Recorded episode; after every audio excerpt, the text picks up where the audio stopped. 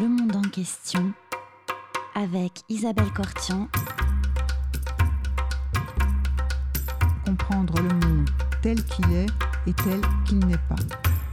Bonjour, j'ai le plaisir et l'honneur d'accueillir euh, le philosophe et historien Marcel Gaucher à l'occasion du lancement sur les ondes de cause commune d'une toute nouvelle émission intitulée Le monde en question. Quelques mots tout d'abord afin de présenter l'émission, son but et sa raison d'être. Dans un monde incertain et précaire, en manque de repères clairs, il devient difficile de s'orienter dans la pensée et d'agir en conséquence en réfléchissant sa pratique il en résulte un affaiblissement de notre capacité à avoir prise sur le cours des événements, pour autant que cela dépende de nous. Si paradoxalement de nos jours, l'individu n'a jamais autant primé sur le collectif, il semble réduit à une forme d'impuissance qui l'isole, le fragilise, l'infantilise au point de le rendre incapable de se projeter dans l'avenir et le monde et de se forger un destin. Qu'est-il arrivé? Que nous est-il arrivé? Qu'est-il arrivé au monde pour que nous soyons si déboussolés? Et que se passe-t-il aujourd'hui au pays des droits de l'homme et du citoyen? Le monde en question a pour ambition de rendre plus intelligible le monde à l'échelle nationale, européenne ou internationale. Sans passion et sans concession, nous interrogerons, nous cheminerons avec nos interlocuteurs afin de comprendre le monde tel qu'il est et tel qu'il n'est pas. Bonjour Marcel Gaucher et bienvenue dans les studios de Cause Commune. L'ensemble de l'équipe se joint à moi pour vous remercier chaleureusement d'avoir accepté notre invitation. Au programme de ce jour, nous avons choisi une question difficile, difficile parce que c'est à la fois une question d'actualité et une question de fond. La démocratie est-elle en crise? Que la question soit brûlante, on en conviendra aisément, mais il convient toutefois de préciser que pour une partie de l'opinion ou des observateurs, la démocratie est en crise. C'est un fait et non pas une interrogation. C'est une question d'autre part universelle qui touche ou qui a vocation à toucher chacun d'entre nous, ici et maintenant, en France, en Europe et dans le monde également. Nous aurons l'occasion d'y revenir. C'est encore une question de fond et transversale parce qu'elle mobilise euh, différentes disciplines, la philosophie, l'histoire, la science économique, la sociologie, voire l'économie. Et c'est en fait aussi, c'est enfin peut-être une question qui n'est pas si récente que cela. On vous la demandera, Marcel Gaucher, votre opinion là-dessus. Cependant, euh, les menaces qui pèsent aujourd'hui sur la démocratie et la fragilisent ou peuvent éventuellement la saper amplifient cet état de crise. Marcel Gaucher, bonjour. Euh, votre philosophie, dont l'ouvrage La condition politique présente une synthèse, semble une entreprise de déconstruction de la vision marxiste du monde qui aurait dominé la philosophie, l'histoire et l'épistémologie pendant les années 60 avec Michel Foucault, Althusser, Lévi-Strauss, Maurice Godelier et Albert Soboul qui était un, un historien de la Révolution française. Dans votre ouvrage le plus célèbre pour l'instant, qui s'intitule Le désenchantement du monde, et que j'espère avoir correctement lu, vous émettez le postulat que le moteur de l'histoire humaine n'est pas l'économie, contrairement à ce que pensent les marxistes ou Jean-Jacques Rousseau avant Karl Marx du reste, mais que ce serait la représentation qu'ont les sociétés d'elles-mêmes qui explique leur grande mutation du christianisme à l'État moderne, de l'État moderne au totalitarisme et du totalitarisme au libéralisme.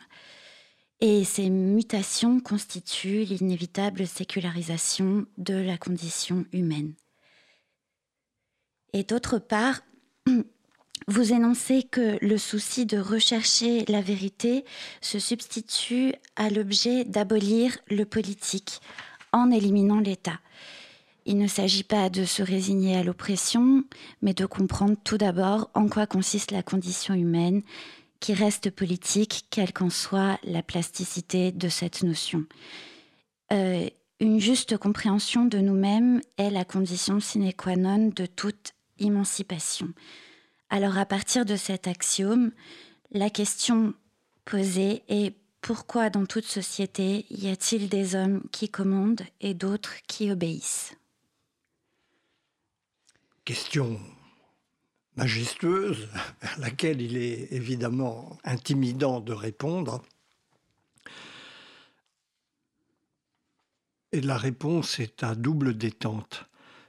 Il y a des gens qui commandent et des gens qui obéissent en fonction de ce fait premier que les sociétés humaines se caractérisent, à la différence des sociétés animales, par la capacité qu'elles ont d'agir sur elles-mêmes. Il y a du pouvoir dans les sociétés humaines. Il y a des rapports de force dans les mmh. sociétés animales. Tous les éthologues l'ont très bien décrit, et quelquefois sophistiqué. On a même pu parler d'une politique, au sens où il y a des comportements tactiques, d'alliance entre les, les, uns et les autres pour euh, acquérir la prédominance. Le pouvoir des sociétés humaines est différent en ceci qui fait appel à des justifications. Que l'on sache, nos sympathiques amis bonobos, chimpanzés, à propos desquels les éthologues ont fait leurs observations, ne mettent pas en place un système de justification de ces rapports de force. Et dans le cas des sociétés humaines, si. Ce qui fait qu'il y a des gens qui parlent au nom des raisons de l'ordre collectif et d'autres qui s'y soumettent.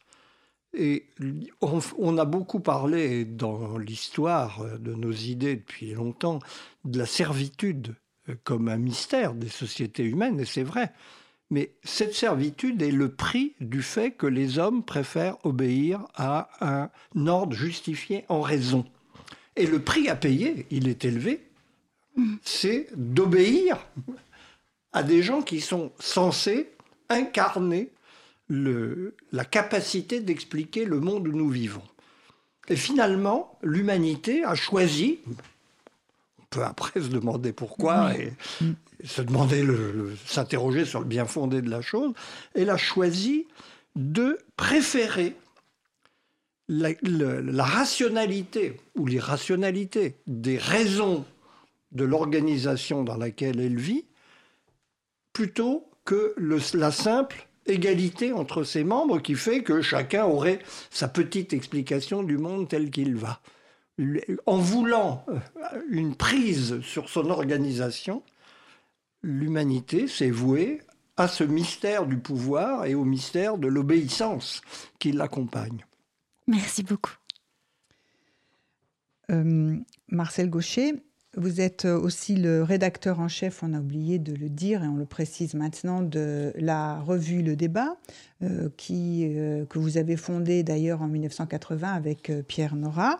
vous, vous êtes donc bien à même avec cette revue aussi euh, de comprendre un peu les. Vous cherchez dans cette revue à comprendre ce qui se passe aujourd'hui euh, dans notre monde, en France et ailleurs. Et si l'on voulait revenir à ce que c'est, pour la question de savoir si la démocratie est en crise, est-ce que euh, on pourrait peut-être essayer de commencer par demander qu'est-ce que c'est qu'une crise? Et si précisément faire la transition avec ce que vous parliez tout à, l'heure de justification, est-ce qu'on n'a pas un problème aussi avec la légitimité du pouvoir politique qui se poserait de façon particulièrement aiguë actuellement? Une crise, l'exemple le plus simple, c'est de prendre le monde d'où vient la notion de crise, qui est la crise économique. Bon, ce n'est pas l'étymologie du terme qui complexe et qui a été surtout utilisé en médecine. Mais pour nous autres modernes, la crise par excellence, c'est la crise économique. Et son modèle est très simple. En prenant l'exemple le plus facile, c'est la surproduction. On produit plus que le marché des consommateurs ne peut absorber. On voit bien, il y a la, crise, c'est toujours un problème de rupture d'équilibre entre des composantes différentes qui doivent fonctionner normalement de manière harmonique. Et donc, on peut transposer à partir de là cette idée de crise à la politique, en se demandant, euh, par exemple, si l'offre politique des partis, des prétendants à l'élection, correspond aux attentes des citoyens il peut y avoir une discordance entre les deux, comme il y a une discordance entre l'offre et la demande dans l'économie. C'est une des manières d'aborder le problème. Évidemment qu'on peut aller plus loin que ces exemples sommaires. Euh, oui, alors par exemple, vous parlez d'une rupture d'équilibre, mais cette rupture d'équilibre, elle est intervenue à un moment particulier de notre histoire contemporaine? Comment puisque on n'a pas. Il y en a eu plusieurs. Il y en a eu plusieurs. Je réponds d'abord, si vous me le permettez, à votre question précédente, qui est la question de la légitimité, qui est la question clé. Quand je parlais tout à l'heure de la justification de l'ordre social, il faut envisager la manière dont se présentent ces deux justifications. Et justement, c'est cela le problème de la légitimité. La légitimité, c'est ce qui s'impose sans discussion, comme supérieur à toute euh, discussion sur le, mm.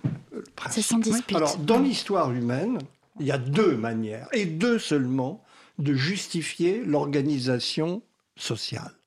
Ou bien la religion, qui a été sur mais la quasi-totalité du temps humain, elle le demeure en partie dans le monde où nous sommes, mhm. la manière de légitimer l'organisation collective. Mhm. Ce sont les dieux qui ont fait le monde tel qu'il est, peu importe la manière dont on les comprend. En conséquence, ce sont des êtres d'une nature supérieure qui ont dit aux hommes ce qu'ils doivent être et ce qu'ils doivent faire. On ne discute pas. Là, c'est la manière la plus sûre de boucler la boucle, mm. puisque on fait intervenir un principe qui échappe à la raison des acteurs et qui, au, devant lequel ils doivent s'incliner. Et puis, il y a une évolution moderne tout à fait originale qui date de loin. Hein. Elle remonte dans ses premières formulations à cinq siècles à peu près, qui va substituer à ce principe de légitimité religieux un principe de légitimité rationnel et humain. Ce principe de légitimité rationnelle, c'est ce que, accessible donc à notre jugement, dans ses conséquences, et dans ses tenants et ses aboutissants, c'est ce que nous mettons aujourd'hui au plus simple sous l'expression de droit de l'homme.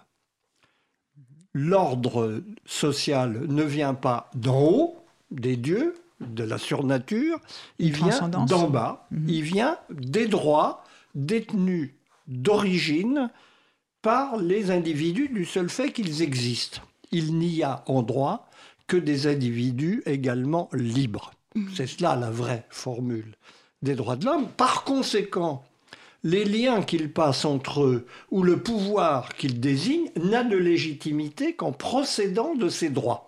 C'est ce que nous avons à la base de ce qui est l'opération élémentaire de la démocratie, l'élection des gouvernants,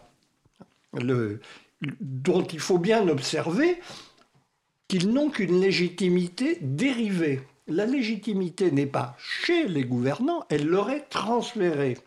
Alors que c'était l'inverse.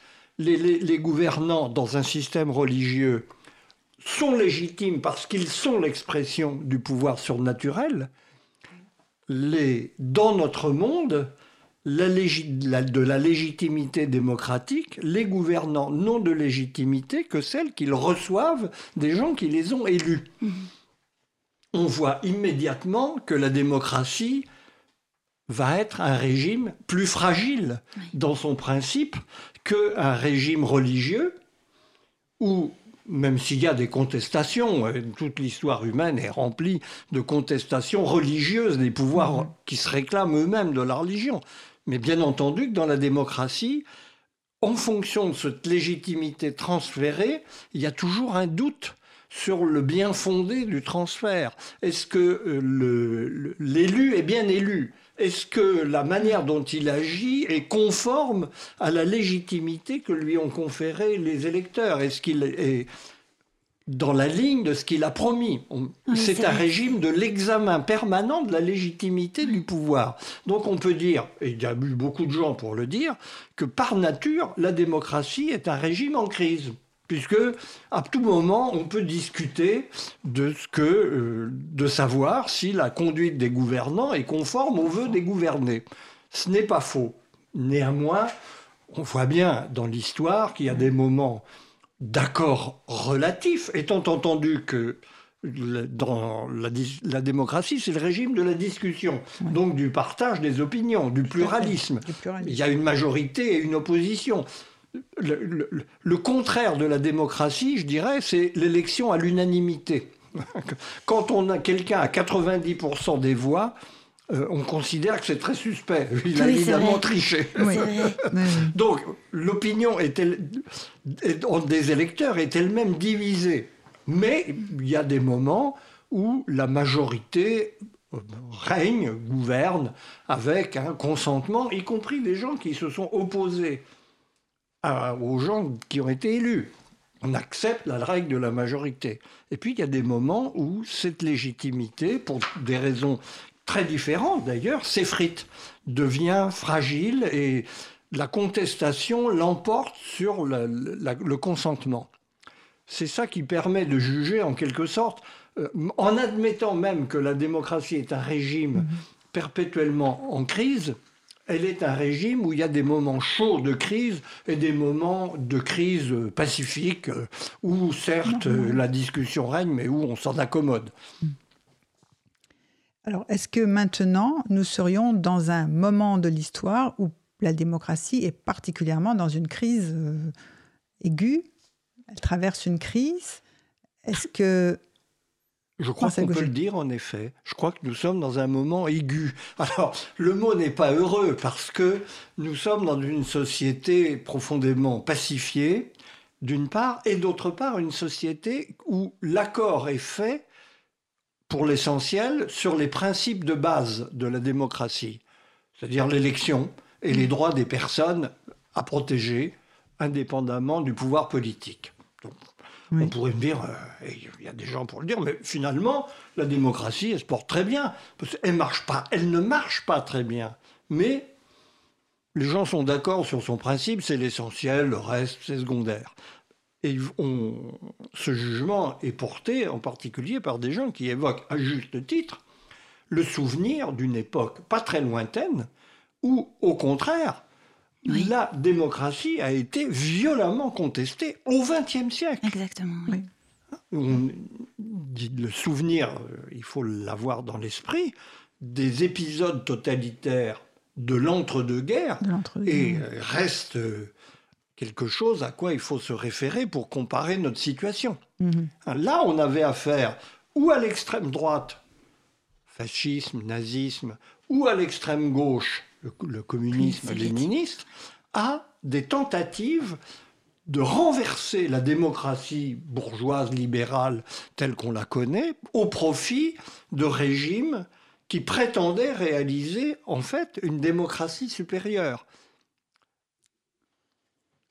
au nom de justifications euh, qu'on peut ensuite examiner dans le détail. Et ce projet-là a disparu dans notre monde. Il n'y a pas d'alternative, en fait, à la démocratie. Dans ses principes fondateurs, c'est-à-dire la liberté des élections et la protection des droits premiers, des droits fondamentaux, comme on dit aujourd'hui, des individus. Donc, de ce point de vue-là, on pourrait dire qu'il y a un progrès de la démocratie, il y a un progrès, je le crois. Il y a un progrès dans la mesure où son principe est admis de tous. Mais ça ne veut pas dire qu'à partir de là, on arrive à faire bien fonctionner le régime démocratique, et c'est là qu'est le problème. Alors, je propose un premier intermède musical. Euh, il s'agit de Bob Marley and the Wailers qui vont nous chanter Crisis.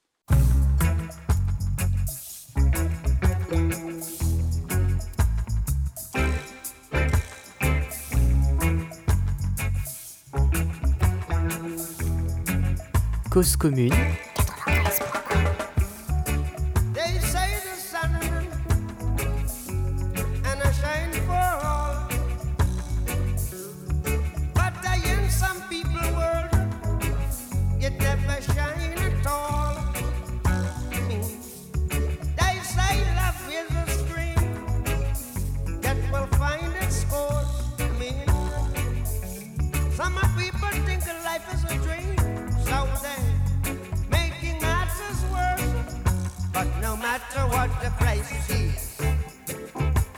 No matter what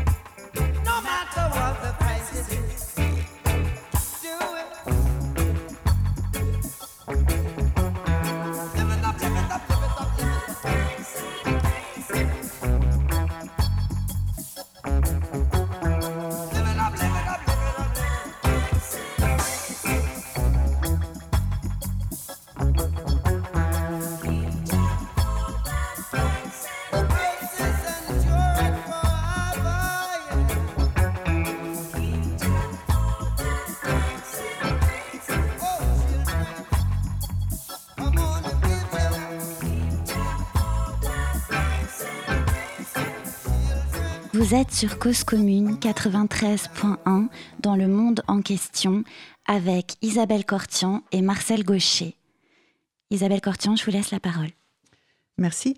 Euh, Marcel Gaucher, euh, cette crise, est-ce qu'on pourrait continuer à, un peu la, préciser les contours? On a dit qu'elle était la plus aiguë, qu'effectivement, paradoxalement, c'était dans un moment où euh, elle n'avait plus véritablement à l'extérieur d'adversaires. Euh, susceptibles. Et en même temps, on voit bien que de l'intérieur, enfin, vous disiez, le système ne fonctionne pas parce qu'on n'a pas d'ennemis ou déclarés que, euh, ou de véritables alternatives crédibles, que pour autant euh, la machine fonctionne bien si c'est une machine, façon de parler. donc, est-ce qu'on peut revenir là-dessus? Le fait est, tout le monde est d'accord sur les principes de base, et pour autant, qui devrait être une situation optimale, on n'arrive pas à faire fonctionner le système démocratique d'une manière qui satisfasse les citoyens. C'est ce que enregistrent aujourd'hui toutes les études d'opinion qui constatent, même dans les jeunes générations, ce qui est encore le plus étonnant, euh, parce qu'elles n'ont pas connu justement l'adhésion aux idéologies totalitaires du passé, mhm et sont en général très attachés aux idéaux de liberté personnelle, jusque dans ces jeunes générations, on constate une espèce de désaffection vis-à-vis de l'idée démocratique que finalement, au moment où elle triomphe, on juge décevante. Et pas si bien qu'on ne voudrait le croire. Et pourquoi cette désaffection, à votre avis? Si on parlait un langage économique, on pourrait dire qu'il y a une crise de rendement de la démocratie. le rendement au sens de l'efficacité. C'est-à-dire que le sentiment des citoyens est que, au fond, les gouvernants qu'ils désignent n'arrivent pas à correspondre à leurs souhaits majoritaires et sont frappés d'une espèce d'impuissance, y compris par rapport aux promesses qu'ils ont faites, ils n'arrivent pas à donner véritablement corps à la volonté majoritaire qui s'est exprimée au moment du vote. On est dans la déception électorale permanente à l'égard de gouvernants qui paraissent impuissants par rapport aux effets économiques de la mondialisation, par rapport aux problèmes d'ordre public, par rapport aux problèmes de niveau de vie des populations. Mmh. Sur quelques... Mais aussi bien sur le fonctionnement des services publics ou sur euh, la capacité de faire fonctionner le système éducatif. la, déception est très large, elle est multiforme. Et en fait, on pourrait dire, bizarrement, cette démocratie triomphante, à certains égards, produit des gouvernements faibles qui n'arrivent pas à donner aux électeurs l'impression qu'ils ont un vrai pouvoir sur leur vie on a l'impression qu'il y a d'une part beaucoup d'attentes. Et, en même temps, et, en même temps, euh, euh, le, sentiment que, enfin, ce si on écoute un peu les, gens quand ils ont l'occasion de s'exprimer, c'est qu'ils ne se sentent pas non plus représentés. et, et, aussi à cela s'ajoute que euh, celui qui a bénéficier à un moment donné d'une légitimité, d'un mandat de la part de ses électeurs, au bout d'un certain moment, on trouve que bah voilà, les choses vont très très vite, il n'est plus légitime. Euh, ou est-ce qu'il y a une mésentente sur ce pourquoi on élu, les gens sont élus? Enfin, Comment expliquer cette parce que la crise de la représentation qui se greffe à la crise de la légitimité Absolument. Il y a une crise. Je crois que la crise d'efficacité est l'élément premier. Oui et qu'elle conduit les citoyens à se poser la question des gens qui les représentent. Pour qui vote-t-on? Et cette euh, distorsion de la représentation étant l'interprétation la plus commune du mauvais, de la mauvaise efficacité ou de l'impuissance des gouvernants.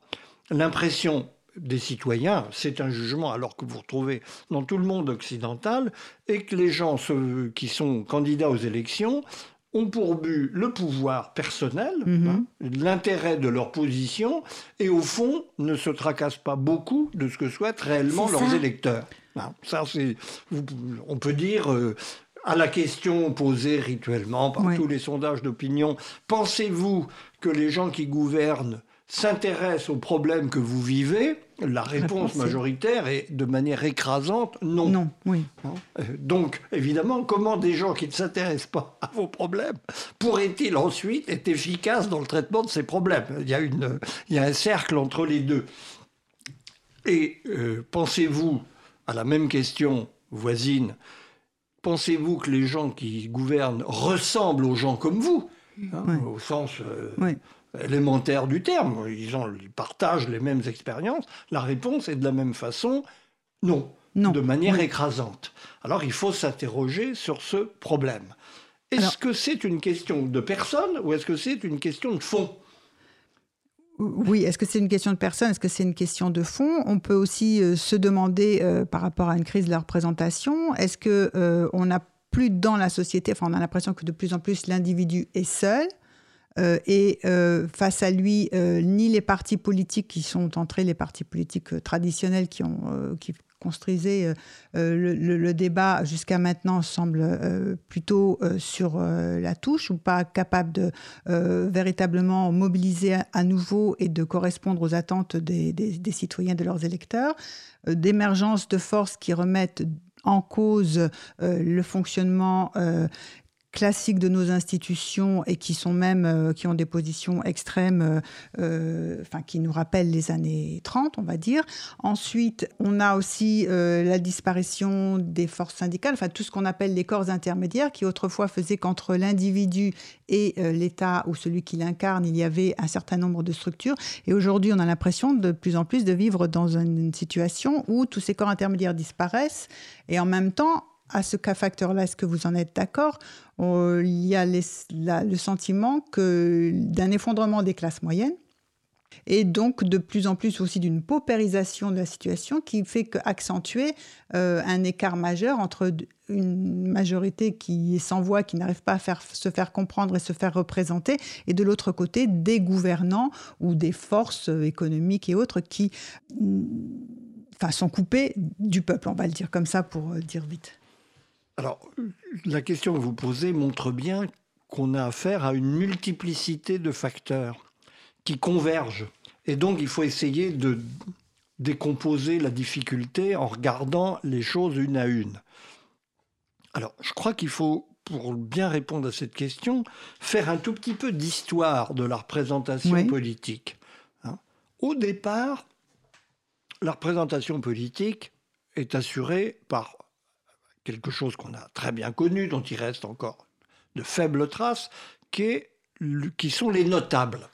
Hein, C'est-à-dire les gens importants dans les communautés de base, les- que, que ça, que ça commence au village, la ville, les gens qui sont jugés spontanément représentatifs par euh, leur fonction. Alors c'est de cette façon que dans la République en France, on avait la République des médecins, la République des professeurs, la. République des avocats, des gens qui, par leur fonction, étaient spontanément perçus comme représentatifs parce qu'ils étaient l'émanation du milieu dont ils venaient.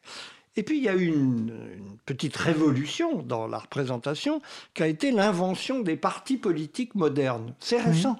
Ça date de la fin du 19e siècle en réalité. Hein, Ça a dominé le 20e siècle. Et aujourd'hui, visiblement, ça fonctionne beaucoup moins bien. Alors, ces partis politiques, ils se définissaient par deux choses. D'une part, une doctrine, une ligne politique, Oui. mais aussi une base sociale. Oui. Et alors, fait. évidemment, le parti typique, tel qu'il naît à la fin du 19e siècle, c'est le parti ouvrier. Le parti de classe et de masse, comme on disait dans la bonne doctrine de ma jeunesse. Là, on a une classe sociale qui est représentée par des gens qui en émanent, ou Mhm. qui en épousent sa cause, et qui fournissent une, une doctrine qui correspond à ses intérêts. Donc, on peut choisir entre différents partis, mais on a dans tous les cas une société qui est organisée autour de, de forces qui correspondent à des bases objectives dans la société. Et c'est vrai que nous sommes en train d'assister à une liquéfaction de cette forme parti qui a organisé notre démocratie représentative classique. D'accord, Pour mais... toutes sortes de raisons. Mais, mais je, Non, je vous en prie, allez-y. pour toutes sortes de raisons, dont la première est la plus frappante, est la, dis- la- la disparition de ces, de ces organisations collectives spontanées dont la classe sociale était la forme par excellence. Mais il y avait, il n'y avait pas que les classes sociales. Pensons par exemple à ce que représentait un milieu par ailleurs très divers, comme la paysannerie. Oui. Hein, C'était un monde social où il y avait des grands et des petits, mais qui avait une sorte d'homogénéité corporative très forte autour d'un mode de vie et d'une représentation de sa place dans la société. Nous avons affaire à des sociétés qui se sont individualisées, qui se sont atomisées d'une certaine façon, encore qu'il faille faire très attention à cette expression, et du coup, où chacun réclame à sa façon, chaque individu réclame une représentation de sa particularité, Oui, Exactement. de sa Qui ne s'eff- subjectivité, de oui c'est ça, qui de ne s'efface Voilà. pas dans un groupe social qui aurait des intérêts homogènes, quelle que soit la diversité de ses composantes. Je voulais vous demander si aujourd'hui, justement, euh, s'il y avait une homogénéité au niveau des classes euh, sociales euh, qui se réunissent autour des, des derniers mouvements, est-ce qu'il n'y a pas justement une multiplicité des doctrines, contrairement à ce qu'on a pu connaître avant, où il y avait une homogénéité dans la doctrine? Là, est-ce qu'il n'y a pas une pluralité de doctrines? Et d'autre part, est-ce qu'il ne faut pas interroger euh, une sorte d'incapacité essentielle des peuples à penser l'intérêt commun Alors, c'est le fruit direct de l'individualisation que nous venons d'évoquer.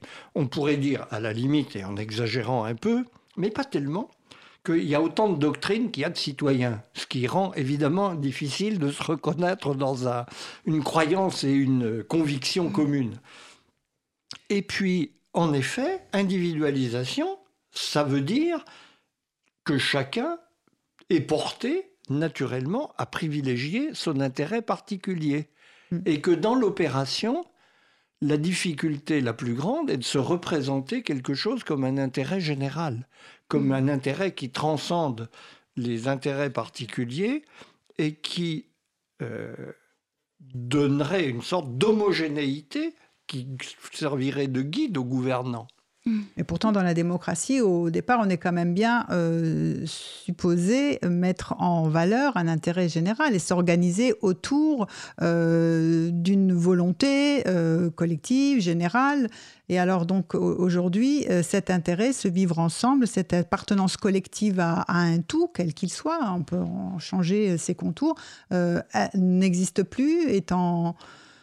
Ou est, il- si, probablement qu'il existe, mais c'est vrai qu'il est brouillé, très difficile à représenter, justement, en raison de la multiplicité des points de vue.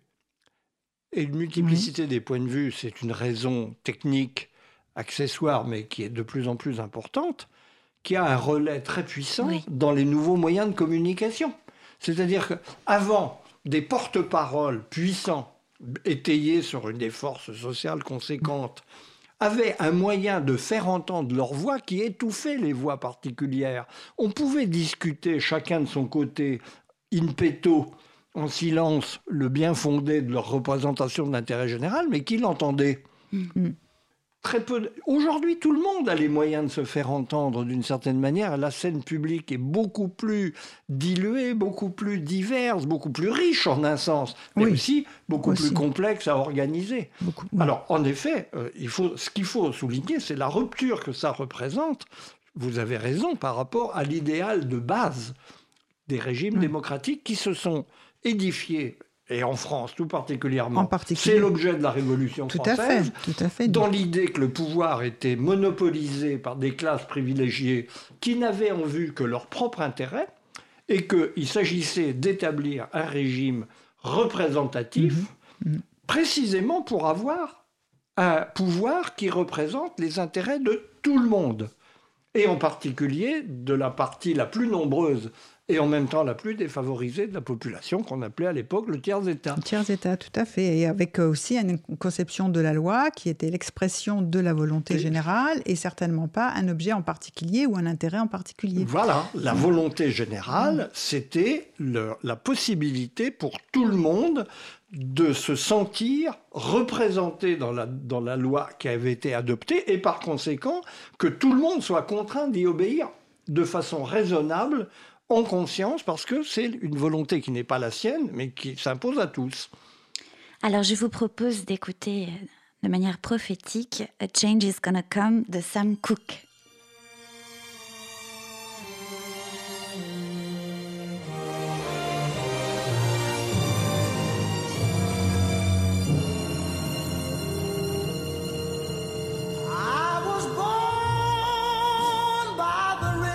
Cause commune little. Oh, and just like the river, I've been running ever since. It's been a long,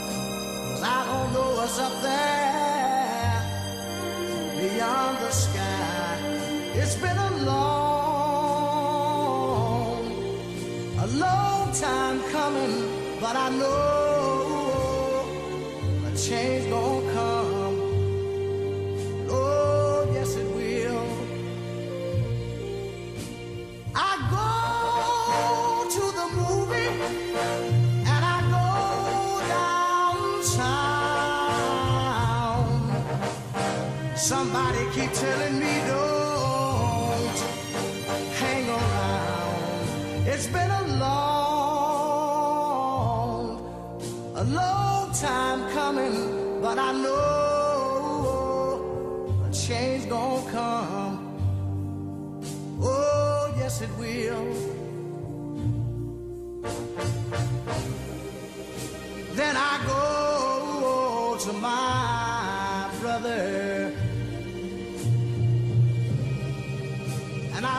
brother, help me please.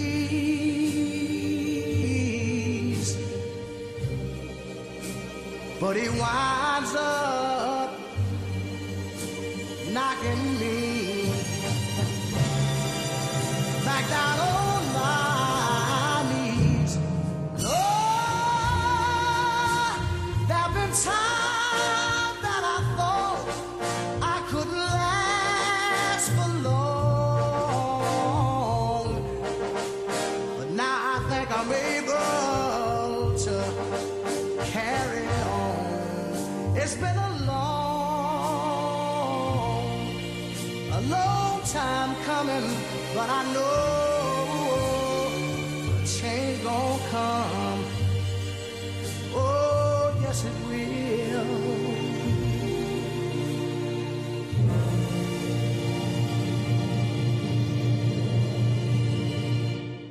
Vous êtes sur Cause Commune 93.1 dans le monde en question avec Marcel Gaucher et Isabelle Cortion. C'est à vous. Marcel Gaucher, euh, qu'est-ce qui euh, rend extrêmement difficile euh, ce règne que ce règne des individualités libres et égales parviennent à, vivre ensemble et à, et à, se sentir en tout cas concernés par un cadre commun d'existence? Vivre ensemble, en soi, c'est pas extraordinairement difficile. Il y a, oui, il y a, il y a, une, il y a des questions posées maintenant au vivre ensemble par toutes les réactions que l'on connaît bien, euh, xénophobes euh, euh, en particulier. Oui. Mais je dirais que ce n'est pas le problème principal par rapport à la question fondamentale que nous posons.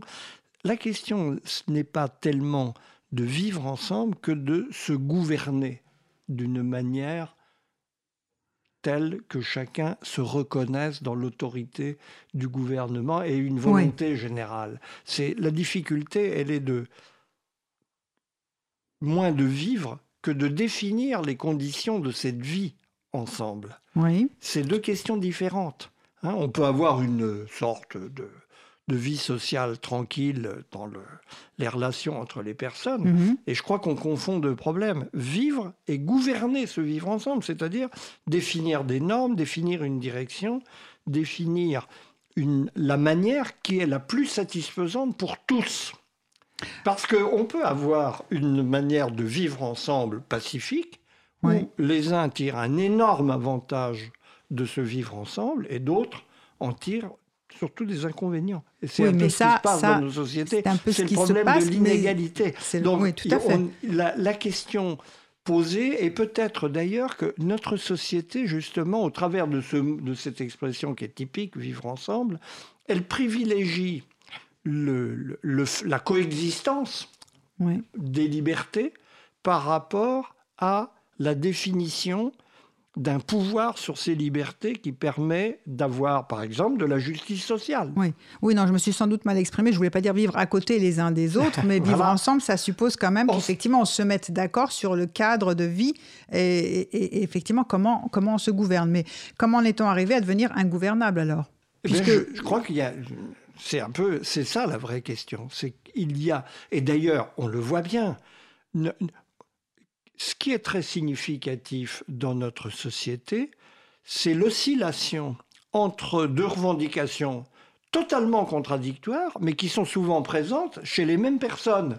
D'un côté, la démocratie directe, hein, Oui. je veux dire, et- on, décide, par exemple, par le référendum de toutes les choses importantes, et puis on a bien sûr quand même un, un gouvernement représentatif élu, mais qui ne fait que gérer les affaires courantes, toutes les décisions importantes étant prises par le voie de référendum où tout le monde exprime directement son avis sur le sujet. Et puis, chez les mêmes personnes, vous avez la demande d'autorité, la demande d'un pouvoir fort, la demande Oui.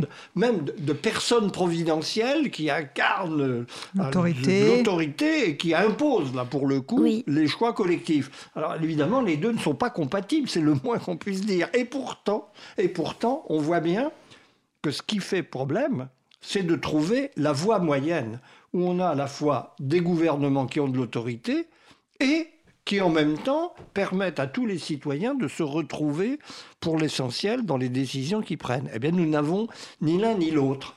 C'est ça le problème, la crise de la démocratie. C'est-à-dire c'est un problème de fonctionnement euh, et pas seulement des institutions ou que des institutions. Ah ou- non, je- euh, alors, justement, ce, ce serait simple si ce n'était qu'un problème de fonctionnement des institutions, parce qu'il n'y aurait qu'à les changer. Oui. On peut quand même être, on doit être capable dans nos sociétés, ou beaucoup plus éduqués que les sociétés antérieures, de réunir les- des gens de bon sens et de compétents en matière de mécanismes institutionnels pour définir de meilleures règles. Si ça Mhm. n'était que ça, on y arriverait assez facilement. Mais le problème, c'est que en réalité, dans cette crise, on voit bien qu'à beaucoup d'égards, le personnel politique fonctionne comme un bouc émissaire. On accuse les institutions, on accuse les- le personnel politique, mais le, problème, c'est les citoyens. Ça, c'est une question plus difficile parce qu'elle concerne chacun de nous dans son comportement et dans sa responsabilité, dans l'exercice de sa responsabilité politique. hein. il, il faut pas. Il y a une démagogie qui est exploitée très abondamment hein, à beaucoup d'égards. Notre, notre crise de la démocratie n'est pas une crise d'idéologie qui la menace, c'est une crise de démagogie généralisée. C'est très différent. C'est parce que la démagogie, c'est un discours euh, où les, Oui. les promesses n'engagent que ceux qui les écoutent. On peut tout promettre et le contraire. C'est pas ça le problème. La- le, le- le problème principal, il me semble être du côté d'un certain état de la société qui euh, euh, exige in fine, euh, que les citoyens se reprennent en main par rapport à une dérive spontanée des comportements de tous. Oui, mais est-ce qu'il serait possible qu'un grand nombre de personnes vivant en démocratie soient en train de rejeter profondément la démocratie et aspirent à un autre type de régime? Mais où est-ce quel autre type de régime? Est-ce que, y a des- est-ce que des, parce que je veux dire, vous savez, les choix sont très limités dans ce domaine. Ou bien vous dites le pouvoir n'est pas élu. Alors, on a eu le cas des régimes totalitaires. D'ailleurs, vous pouvez remarquer que dans les régimes totalitaires, Il y a toujours une phase il y a toujours démocratique. quand même de l'élection. Alors, Ouais. elle est bidon, Ouais. elle est truquée. Et il y a la Constitution aussi. Et voilà, ah oui, oui, oui, constitutions aussi. toutes les formes y sont. hein. Mais la seule autre solution, c'est le pouvoir au nom de Dieu. Alors là, on ne discute pas. hein. Il y a une- un pouvoir euh, de- venu d'en haut qui... euh, alors, ça existe. La République islamique d'Iran, elle, elle a trouvé un modus vivendi tout à fait original qui est à la fois l'existence d'élections, euh, c'est une république islamique, et puis il y a un guide spirituel suprême. Hein, qui directeur parle, de lui, conscience. au nom de la religion et qui encadre un peu tout ça pour que quand même le peuple ne se croit pas tout permis. Donc, c'est- c'est- on voit bien que c'est pas un régime. Oui, Je, crois que dans nos contrées, Non, on est mais il y a quand vrai même que peu société- souhaitable, mais est-ce que vous, vous pensez observer que, que cette grande crise euh, aspire partiellement à un retour euh, à l'autorité et Oui. au régime totalitaire? Au régime totalitaire, non. Alors, il faut définir bien ce qu'on met sous ce mot. Hein, parce qu'on on a oublié un peu ce que c'était. C'est normal, c'est loin, en fait. Régime totalitaire, ça veut dire un régime qui s'appuie sur une idéologie qui se prétend une science de la société et donc devant laquelle il faut s'incliner. Les gardiens de cette science, qui était l'avant-garde consciente de la classe ouvrière euh, dans le cas communiste, c'était moins clair dans le cas des régimes d'extrême droite. euh, où la science en question était un peu faiblarde, il faut bien le dire. C'était le nationalisme, en gros. hein, un nationalisme racial dans le cas nazi, en plus, mais avec toujours des prétentions à la science. On n'a plus ça. Il n'y a plus d'idéologie totalitaire euh, sur le marché. Personne n'y croit. Il y a, il y a- il y a toujours un résidu de l'histoire, mais enfin, il est, pas, il est très marginal dans le cas. Et puis, d'autre part, les régimes totalitaires supposent une organisation. D'abord, des organisations de combat paramilitaires pour prendre le pouvoir. Les chemises brunes, les chemises noires, on n'a rien de pareil à l'horizon et on peut s'en féliciter. Et puis, des- une fois le pouvoir totalitaire installé, une organisation du peuple dans le, parti et des, dizaines et des dizaines d'organisations qui allaient quelquefois dans le détail le plus infime de la vie sociale. hein. On a eu, euh, c'est un exemple que j'aime bien prendre parce qu'il montre jusqu'où ce délire peut aller. On avait euh, dans la, euh, l'Union soviétique stalinienne une union des colombophiles bolcheviques. On n'aurait pas, on se serait pas attendu à trouver le bolchevisme jusque-là. Les philatélistes, enfin, il y avait, c'était tout à fait fou. Parce Il que faut bien fédérer. pour bien absorber tout le monde dans le moule. Je veux dire, nous sommes protégés de cela précisément par l'état d'individualisation que nous avons évoqué. Ce qui est au contraire frappant aujourd'hui, c'est la faiblesse des organisations de toute nature, y compris les Oui. partis qui se réclament eux-mêmes hein, d'une version autoritaire de, de- de la démocratie. Non, je ne crois pas que nous sommes dans un scénario euh, totalitaire. Il- il- Les éléments qui ont fait les totalitarismes du XXe siècle, dans- l'après 1918, 1918, ne sont plus au rendez-vous. Il ne faut pas se tromper de comparaison. On n'est pas dans les années 30, on est dans quelque chose de profondément inédit. Mais, vous avez raison, il y a une aspiration autoritaire. Alors, ce qui est curieux, c'est le- le- on a à la fois la concurrence et la coexistence de l'aspiration libertaire, qui est très forte dans nos sociétés, peut-être majoritaire, et quelquefois chez les mêmes libertaires, l'aspiration autoritaire. Donc, ce qui est plutôt le propre de, de, de la situation que nous vivons par rapport à cette menace totalitaire de régime compact de force, Mhm. c'est la désorganisation. C'est la décomposition démocratique. C'est ça.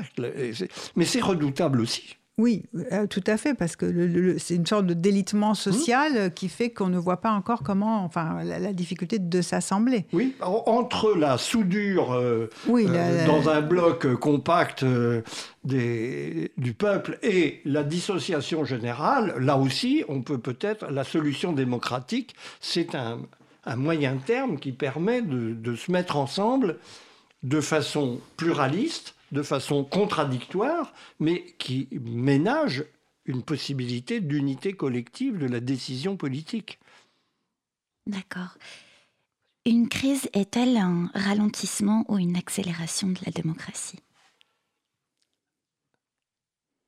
Dans le court terme, une crise est un ralentissement de la démocratie, puisque on- j'évoquais tout à l'heure l'idée de rendement. hein. Euh, Le rendement démocratique baisse, ça veut dire en pratique, et on le sent bien, dans un pays comme la France, l'impossibilité de réformer, par exemple. hein. Toutes les décisions importantes qu'il faudrait prendre sont différées parce qu'aucun régime, aucun gouvernant n'a en réalité la capacité de le faire accepter. Alors, c'est une capacité ou c'est une légitimité? Il n'a ni la légitimité, mais vous savez, la légitimité en démocratie, c'est la condition d'efficacité. Oui. Si les gens ne vous reconnaissent pas pour légitime, ils vous obéissent pas et ils résistent. Bon, donc euh, vous pouvez faire tout ce que vous voulez, ça marche pas. il suffit pas de parler, il faut encore se faire entendre en démocratie pour la gouverner. Oui, mais alors, oui, effectivement, Alors- mais les, les- les- les gens à la base, euh, le, le- le peuple, je vais dire, souvent, exprime souvent, quand on lui donne l'occasion de s'exprimer, le fait de, de n'être jamais entendu et qu'on ne sache pas du tout ce dont il a, ou, ou qu'on ne connaisse pas du tout ses vraies conditions de vie, par exemple. Oui, mais il a raison.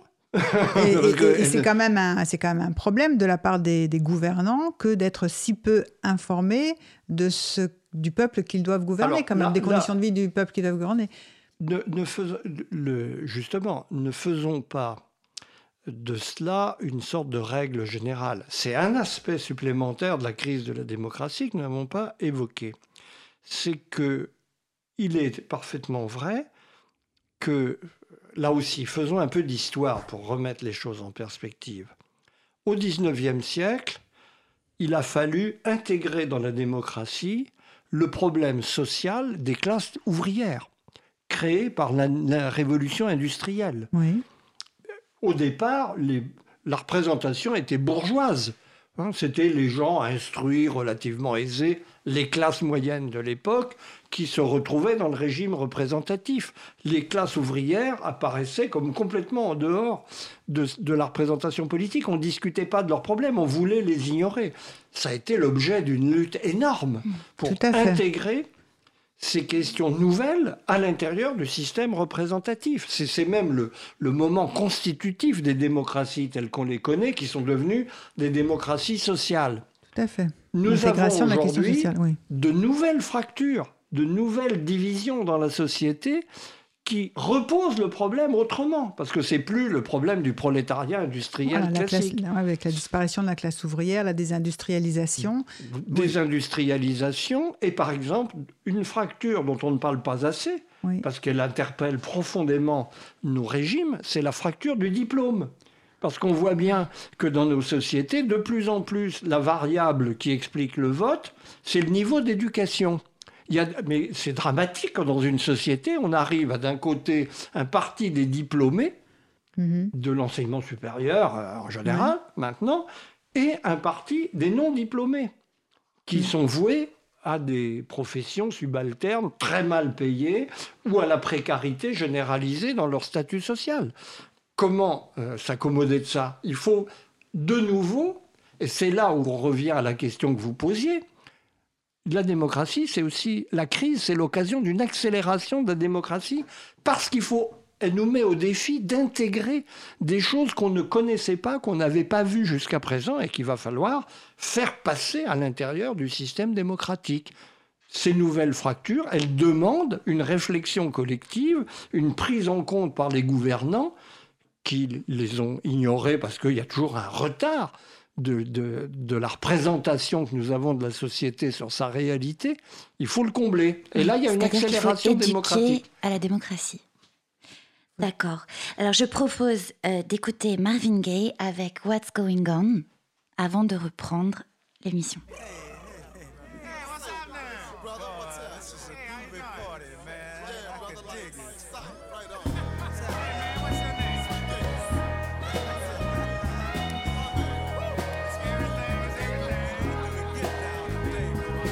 Mother, mother, there's too many of you crying. Cause commune. Brother, brother, brother, there's far too many of you dying. You know we've got to find a way to bring some.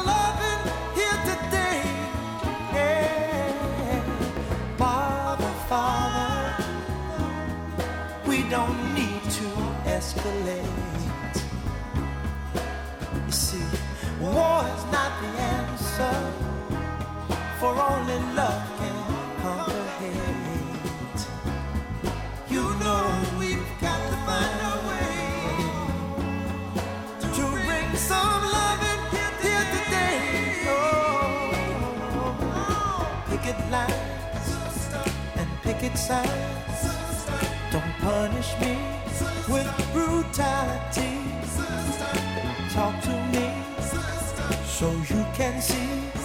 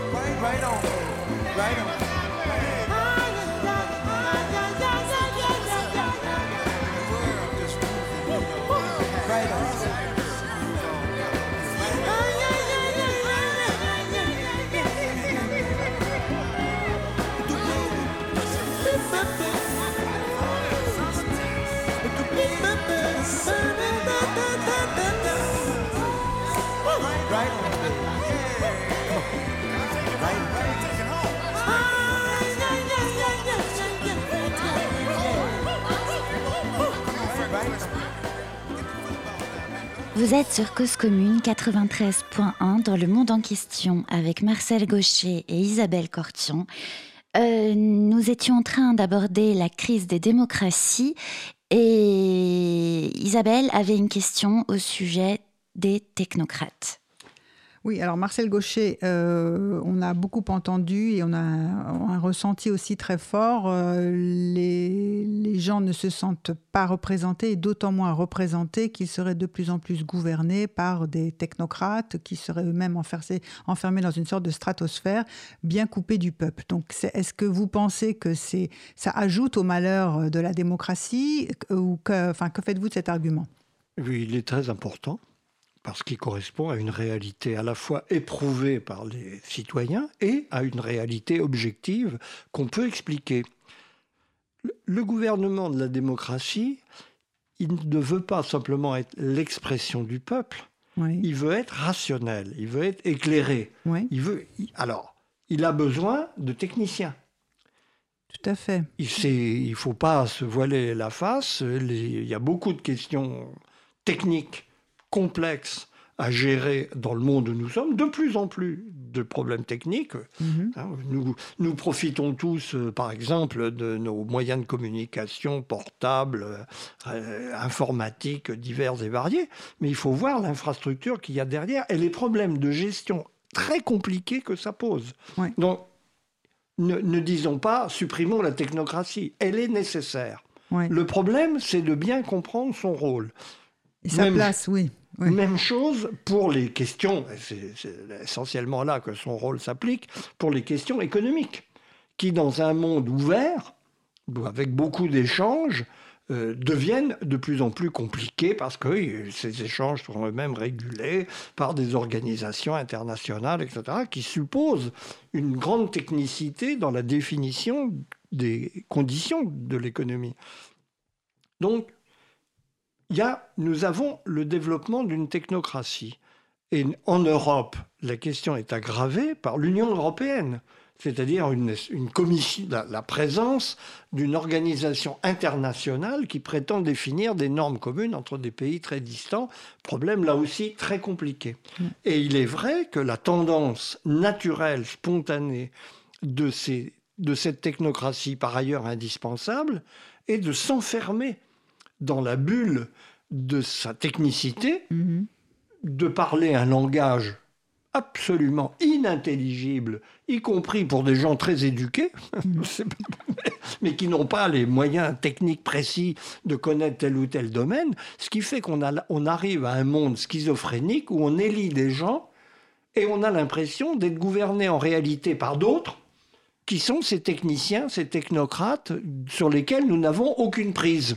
Oui, le- oui. en, en Europe, c'est la question principale, pour ainsi dire. Et le, le deuxième pan de la question, en ce qui me concerne, c'est que je, je comprends que les technocrates fassent argument d'autorité, mais dans cette euh, Et autorité... ils n'ont pas à faire on- argument d'autorité, Non, mais justement. pas, puisqu'ils auraient les compétences que nous n'avons pas pour diriger l'État.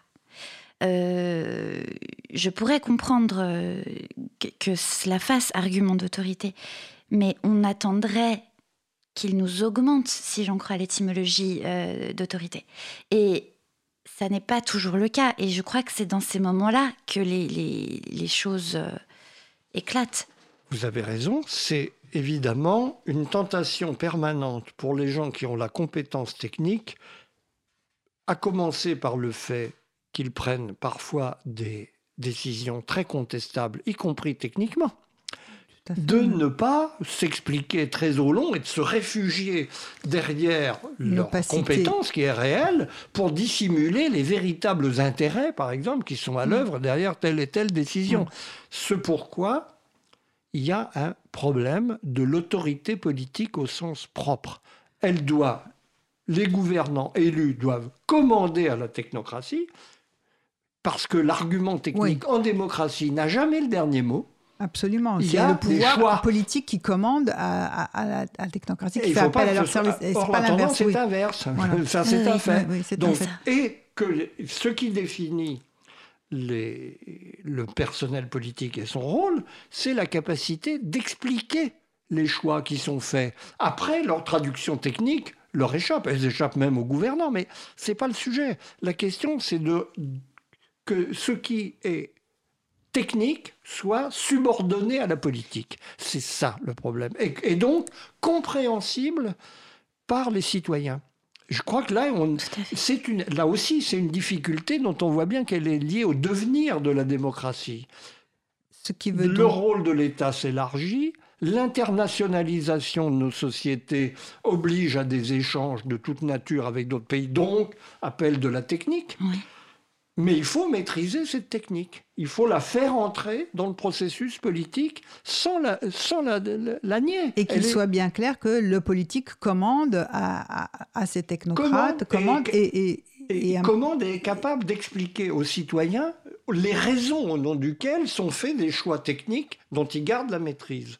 Je pense que voilà, là c'est un autre point sur lequel on voit bien que l'évolution de notre monde met spontanément la, démocratie en péril et favorise l'ésotérisme technocratique qui fait qu'on a l'impression qu'en réalité, notre voix ne compte absolument pas au regard d'une rationalité dont les- qui nous échappe et dont, derrière laquelle tout le monde soupçonne que se cachent des intérêts beaucoup plus prosaïques qui n'en ont l'air. C'est ça, le- c'est- est-ce que ça le complotisme, il se niche exactement là. oui. Oui. Et est-ce que finalement, on n'arrive pas à des sortes de républiques censitaires? Bien sûr. On, alors, On est Et- dans une république Oui, censitaire, fait. on peut dire une république oligarchique. Ça recoupe la fracture du diplôme que nous évoquions tout à l'heure. Mhm. Il est parfaitement vrai qu'il y a la- les conditions techniques du pouvoir démocratique aujourd'hui favorisent les gens qui ont un haut niveau d'instruction dans des domaines précis, parce que si vous êtes très savant en latin et en grec, ça vous donnera pas les moyens de contrôler la politique monétaire. Oui, oui, oui. Donc, il y a évidemment une prime à une compétence particulière à l'intérieur de nos sociétés qui n'est pas suffisamment répandue et suffisamment maîtrisée par les gouvernants. Oui, nous, on, on a une évolution oligarchique de, de nos démocraties contre laquelle il faut euh, se mettre en garde et chercher les moyens de, revenir dessus. Quels pourraient être ces moyens, euh, Marcel Gaucher? Je, pense que nous avons besoin d'un nouveau personnel politique et d'une nouvelle définition. On a évoqué l'évolution des notables, des bureaucrates, des, des apparatchiks, comme on les appelait, oui. qui n'étaient pas tous si mauvais. hein. Faisaient- quelqu'un faisait- Quelques-uns faisaient très bien leur travail. Et on les regrette, après les avoir copieusement injuriés. eh bien, nous avons besoin de gens d'un genre un peu différent de ceux que nous avons connus par le passé, je crois, qui soient plus en phase avec l'ensemble de ces réquisitions et qui ne soient pas simplement des spécialistes des élections. Parce qu'en gros, l'évolution, là aussi, il y a une évolution du personnel politique qui est liée à la- au fait que, justement, les partis, etc., les- les- toute l'organisation de la société, les classes sociales se sont décomposées et qu'à partir de là, la tâche de se faire élire est beaucoup plus difficile. Donc. Qu'est-ce qu'un homme politique, une femme politique aujourd'hui Un spécialiste de la campagne électorale? C'est un métier. hein, faut- Et on voit que les amateurs, on vient d'en faire l'expérience en France avec l'expérience En Marche, ne sont pas nécessairement meilleurs que les professionnels. Il y a vraiment, euh, faut aussi savoir ça. Donc c'est important, il faut le reconnaître euh, à la base. N'importe qui demain ne peut pas euh, devenir, se lancer sur les planches pour devenir député. C'est pas vrai. Oui, et puis surtout rappeler que la mission, c'est quand même de servir Mais ça peut pas être le que bien ça. public. Mais oui. voilà. Enfin, si il y a un intérêt ça, général à c'est un peu court. Donc, et je crois que c'est, ça veut dire, euh, personnellement, je, je crois que c'est une direction très importante dont on ne parle pas assez, qu'il faut réimagi- réimaginer un nouveau rôle pour les partis politiques, qui sont responsables de la formation du, du personnel, mais aussi de la formation des citoyens, qui- qui doivent être capables de donner aux citoyens une explication des politiques suivies et former aussi des cadres politiques qui aient cette capacité de commander à la technocratie sans se laisser intoxiquer par elle et sans se plier bêtement à des injonctions qu'ils ne comprennent pas parce qu'ils n'ont pas le niveau. Il faut, il y a, en fait, Mais- on voit bien, on voit bien, la démocratie elle demande des citoyens de plus en plus éduqués et des gouvernants de plus en plus compétents. Voilà. Et nous ne les avons Mais- pas aujourd'hui. Mais ces partis politiques qui formeraient justement, euh, vous- disiez, euh, les politiques et les citoyens, ça, ça peut être dangereux. Re- Enfin, regardez les jeunesses hitlériennes, c'était c'était ça le concept aussi. Ah ben non, le Non, co- non, non, non, non, c'était pas du tout le concept. hein. La formation dans les jeunesses hitlériennes, elle était très sommaire. Mais la, formation par un parti, à la elle pensée reste du quand même. Euh, C'est c'est pas exactement ce qu'on attend. bien euh, sûr, mais ça reste quand même une formation des citoyens à un parti politique. Non, À... non, je, mais non, non. Euh, attention. euh, euh, premièrement, on adhère au parti qu'on veut, et il y en a plusieurs. Dans les jeunesses hitlériennes, il n'y avait pas les jeunesses communistes en face pour faire le, le- le choix entre les deux, par exemple. Non, on est dans un système pluraliste où les partis doivent être attractifs. C'est-à-dire qu'il faut que les, les citoyens vont aller dans des partis divers, mais il faut qu'ils aient envie d'y aller, parce qu'ils vont y apprendre quelque chose.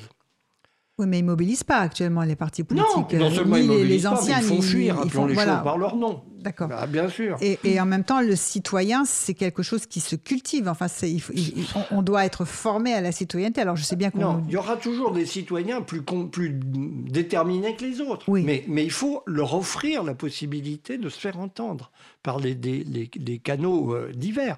Les partis devraient être là aussi, par exemple, pour recueillir Pourquoi est-ce qu'on est obligé de faire un grand débat national et de faire rédiger des cahiers de doléances aux populations? Parce que ça n'a pas été fait. Parce que Mais les ça partis aurait été normalement le fait. rôle des partis de le faire. Ça, c'est juste. Et C'est un constat de carence terrible là qu'on est en train de vivre dans la France Oui, mais qui correspond aussi au sentiment où les partis politiques se sont en délitement et, et Eh ben, ils sont passés du côté d'un pouvoir, enfin ils se sont coupés du peuple qu'ils représentent, ou même s'ils représentent une partie du peuple, ils se sont coupés de chacun de la partie du peuple dont qu'ils pensaient représenter.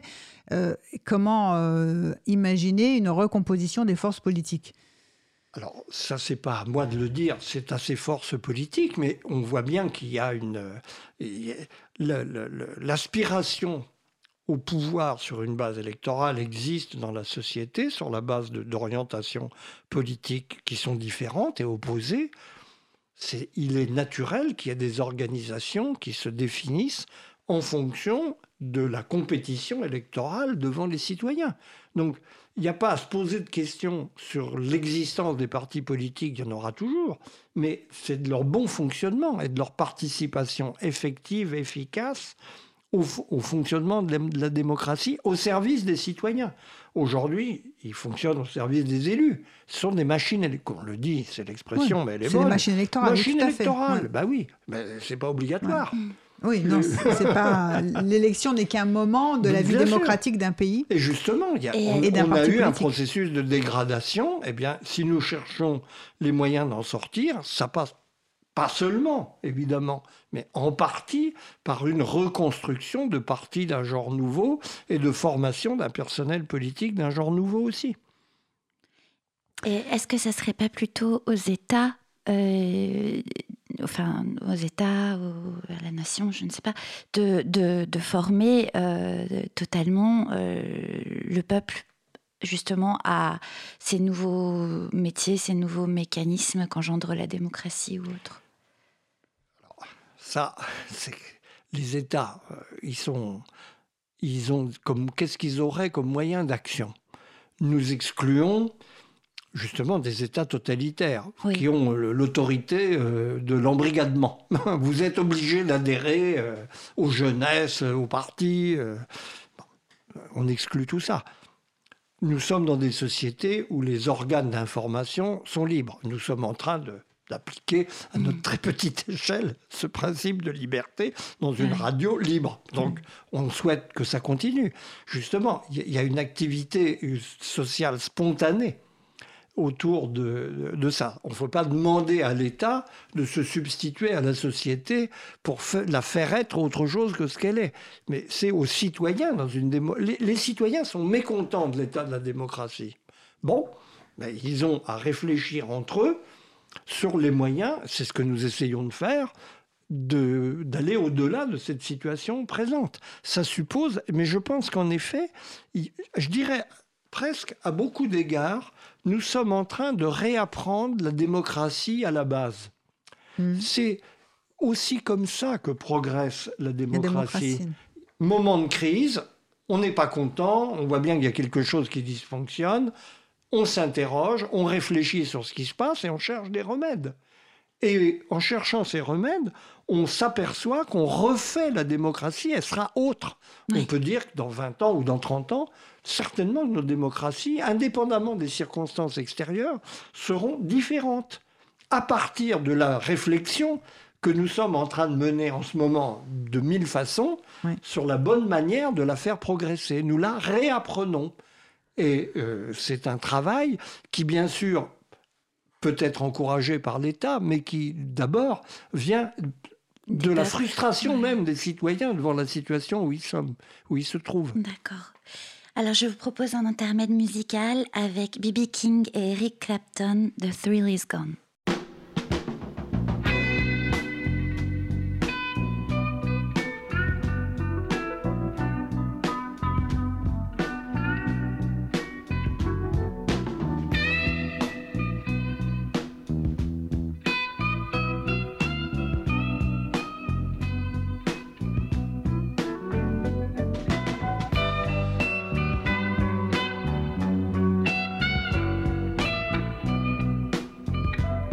Cause commune,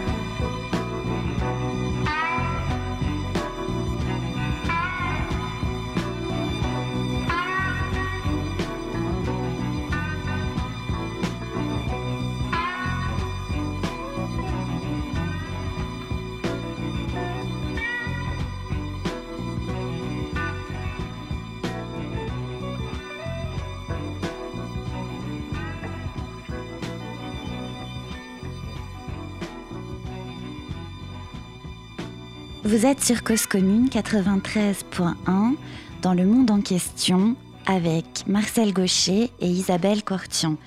Marcel Gaucher, vous réaffirmiez tout à l'heure votre foi en la démocratie. Vous dites que l'école assure l'émancipation et l'éclairage dont l'État dépend fondamentalement et sur laquelle repose la démocratie que nous désirons. Mais l'école peut-elle être le terme de la chaîne de la causalité? Et si c'est le cas, pourquoi l'État s'investit si modérément pour l'école? Et pourquoi le statut du professeur est-il devenu si peu désirable? L'État, en réalité, investit beaucoup, beaucoup d'argent. Mais l'argent n'est pas tout.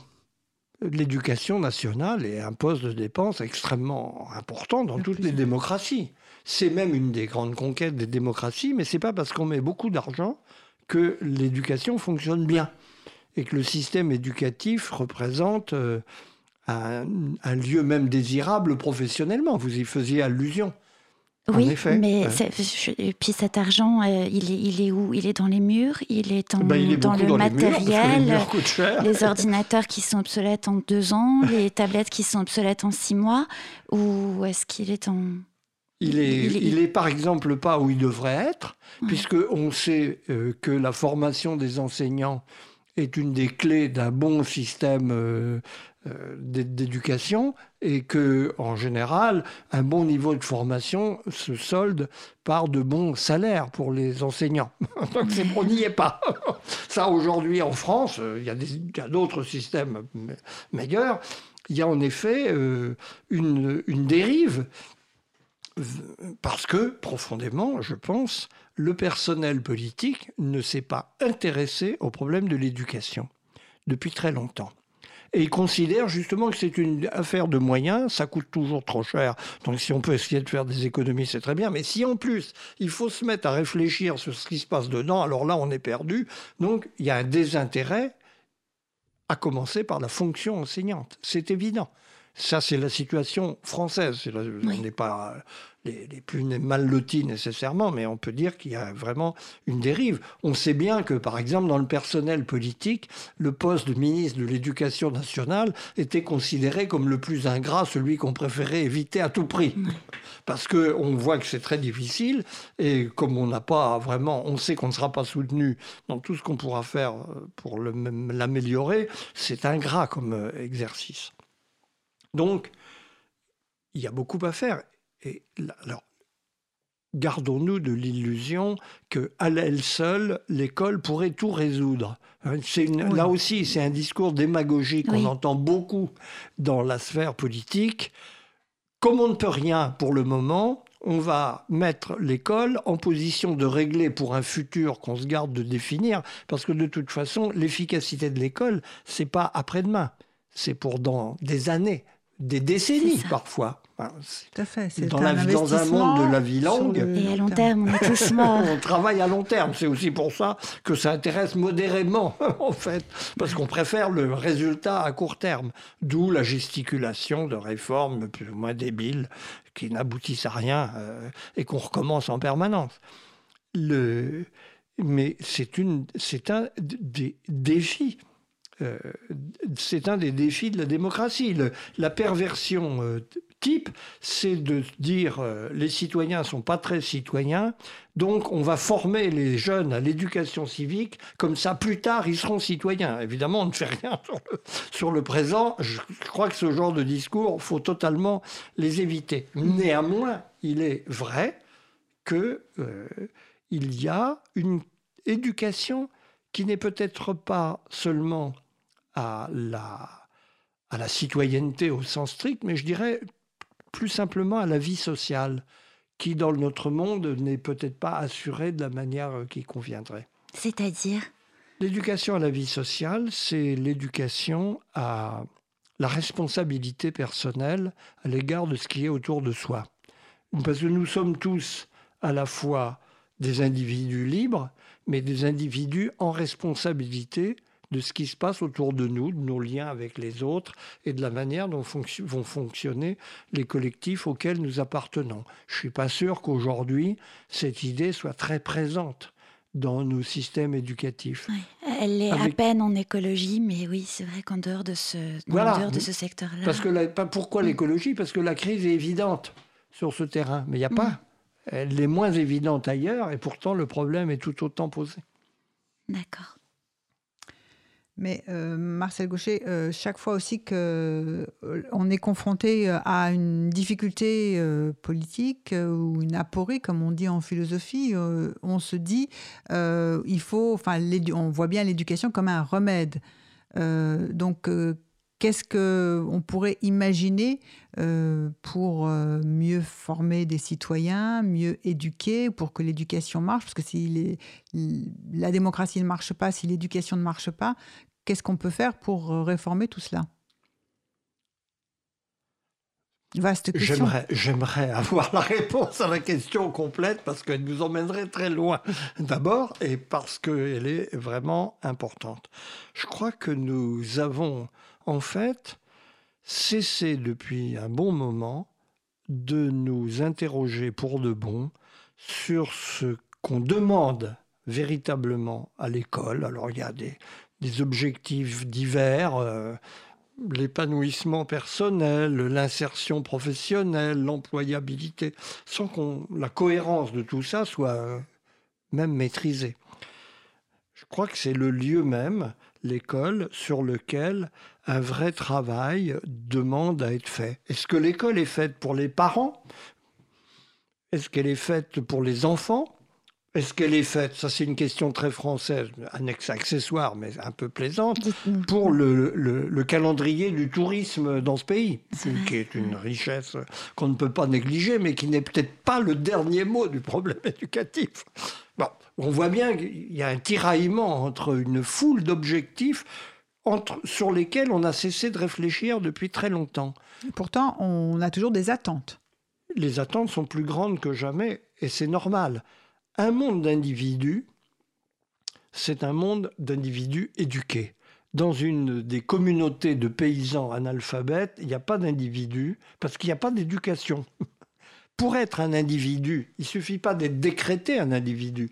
Il faut les moyens d'exercer sa liberté d'individu. Mhm. Et plus le monde est compliqué, plus le niveau de compétence pour être un individu est exigeant.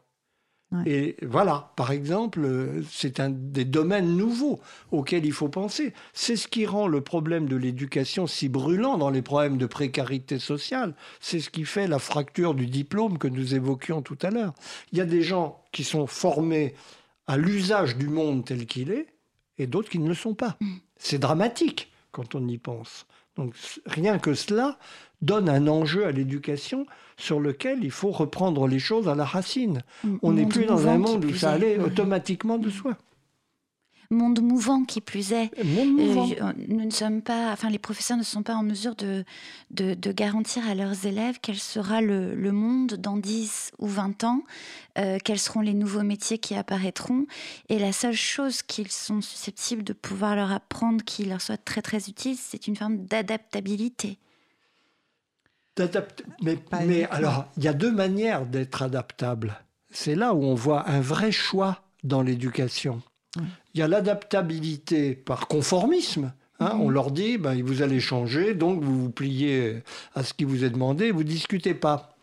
Ou vous êtes adaptable parce que vous avez la le recul, la capacité de maîtriser l'évolution des situations et donc, de façon très raisonnée, de vous mettre dans de nouveaux Oui, rôles avec de nouvelles compétences. C'est pas du tout pareil. On peut faire deux systèmes d'éducation complètement différents à partir de cet impératif d'adaptabilité qui est nécessaire, on est bien d'accord. Mais on peut le faire de très différentes Très manières. juste. Et c'est l'ensemble de ces questions qu'il faudrait mettre sur la table. hein. Un, un Parlement digne de ce nom, dans le monde où nous sommes, pourrait discuter pendant trois semaines de quelles sont les finalités d'un système éducatif aujourd'hui. Et ça, il n'en est pas question. On va discuter sur le budget en disant qu'il faut faire des économies ou augmenter le- les dépenses, comme si c'était le sujet. On ne parle pas du fond. C'est ça. Le contenant a remplacé le contenu. Oui. Euh, vous voulez ajouter quelque chose? Il nous reste euh, quelques euh, secondes d'antenne. Marcel Gaucher, une dernière question. Dominique Schnapper vient de publier un abécédaire recueillant les textes de son père Raymond Aron, le philosophe et sociologue français. Est-ce que vous pourriez nous dire quelques mots sur l'importance de ce grand euh, philosophe? Bah, C'est un de, des.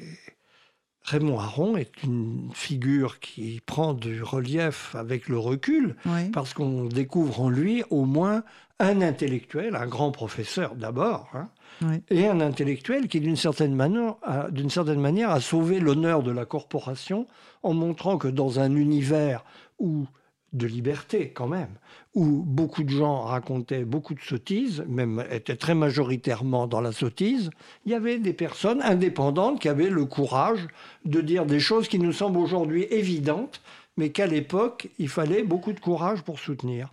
je crois que c'est une, euh, un- une leçon à retenir et qui prouve qu'on n'est pas voué au conformisme intellectuel dans les époques même où celui-ci paraît très dominant.